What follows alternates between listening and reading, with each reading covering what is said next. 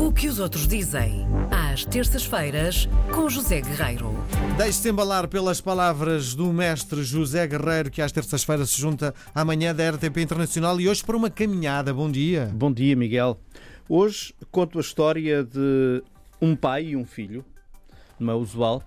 Não é usual um repórter, quando sai em reportagem, levar, Levar o a filho família também. sequer, não é? família. Uh, o, o pai é um repórter, uh, o Kevin, do Guardian, um Uhum. jornal ultra prestigiado, não é? E trouxe o filho, o, o Connor, que o acompanha e os dois decidiram fazer, iniciar o Tens caminho idades? de Santiago.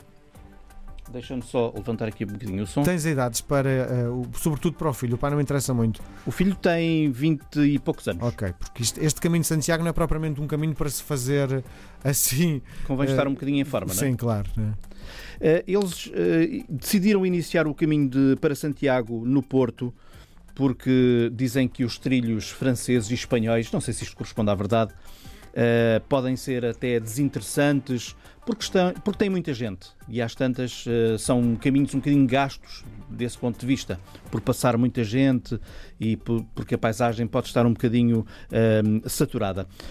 Justamente para evitar isso, para evitar esses fluxos, o, o Kevin e o Connor decidiram iniciar o caminho em Portugal e acabaram eh, juntos, eh, junto à igreja de Nossa Senhora da Aparecida. Não sei se não, tens no- essa nota. não, não é no Brasil. Em, que, em que altura do ano é que eles começaram a fazer este Em, mar- trajeto? em fevereiro, finais de fevereiro, esta reportagem é do Pleno dia inverno. 2 de março deste ano, finais de fevereiro. Eh, e acabaram Demoraram junto pouco tempo a fazer o caminho. há muito pouco tempo. Sim. Não, não, eles não. a- A questão é essa.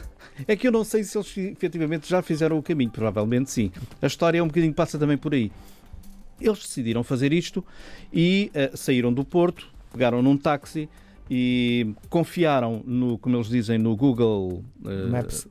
Google Maps ou Google Trans, Travel, ah, uma translator. coisa de- translator. Sim.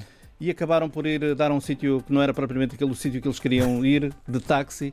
Uh, foram parar a uma terra que se chama uh, Balugões, Balugães, Balugães, que fica sensível, bem acima do Porto. Sim. Foram táxi do Porto para Balugães.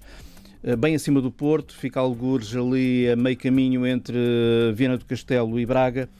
Uh, e o facto é que uh, depois acabaram por sair então do táxi, perceberam que não era aquele o sítio, mas toca a andar a partir desse sítio para a frente. Sim. E assim foi.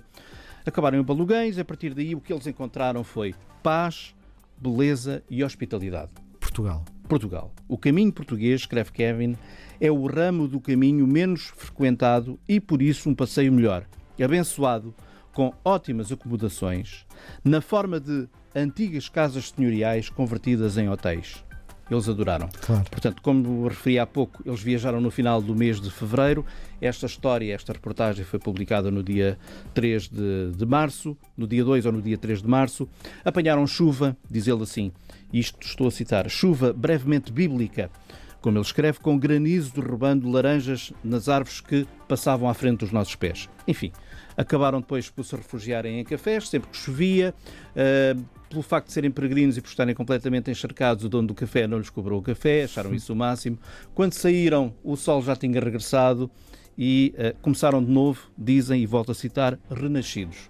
Continuaram a caminhar, foram parar a uma quinta que se chama do Casal do Condado, que eu não conheço, que é uma, uma mansão antiga, restaurada, numa aldeia chamada Faixa, já muito perto de, de, de Lima, de hum, Ponte Lima? Ponte Lima.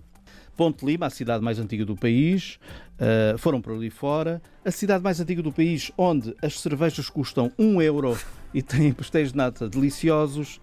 Acordaram num domingo de manhã em Ponte Lima com folclore, com uma dança à beira do rio, com mulheres vestidas de blusa branca e saias bordadas, etc, etc. Foram por aí fora. Dizem eles que a dança, isto eu acho isto delicioso, ele descreve isto assim, consiste em dar voltas energéticas. Portanto, isto para um inglês, estar a ver aqueles arranjos folclóricos, deve ser o máximo.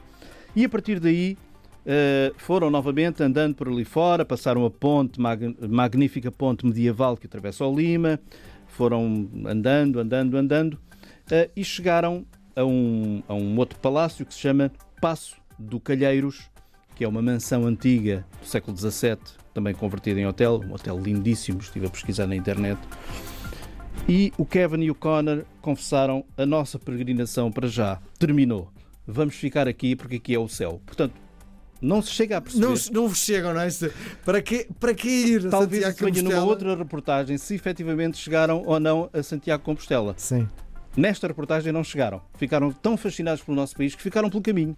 A a- a- enfim, a desfrutar daquilo que tinha Coisa lado. magnífica. Pois eu é estava a achar magnífico. estranho porque o, o- o caminho de Santiago não se faz em três dias, não é? Nem pensar. E a história que estás a contar é uma história que se resume a poucos dias, não é? Muitos poucos dias. Isto são três dias na, volta, na prática, não é? Pois. Então acabaram por ficar ali, a reportagem termina ali e não chega a perceber se efetivamente chegaram ou não a Santiago de Compostela. Vamos ter que esperar, se calhar, para a Talvez próxima seja semana. também esse o picante, o sal da história. Toda, toda a boa história tem que ter sal, não é? Muito bem. Como é que eu chego a Talvez esta história? isso. Uh, no Guardian, Guardian uh, traço uh, Travel, Muito bem. José Guerreiro, nós voltamos a conversar na próxima semana, se calhar com o resto desta história. talvez. Um grande abraço, até terça.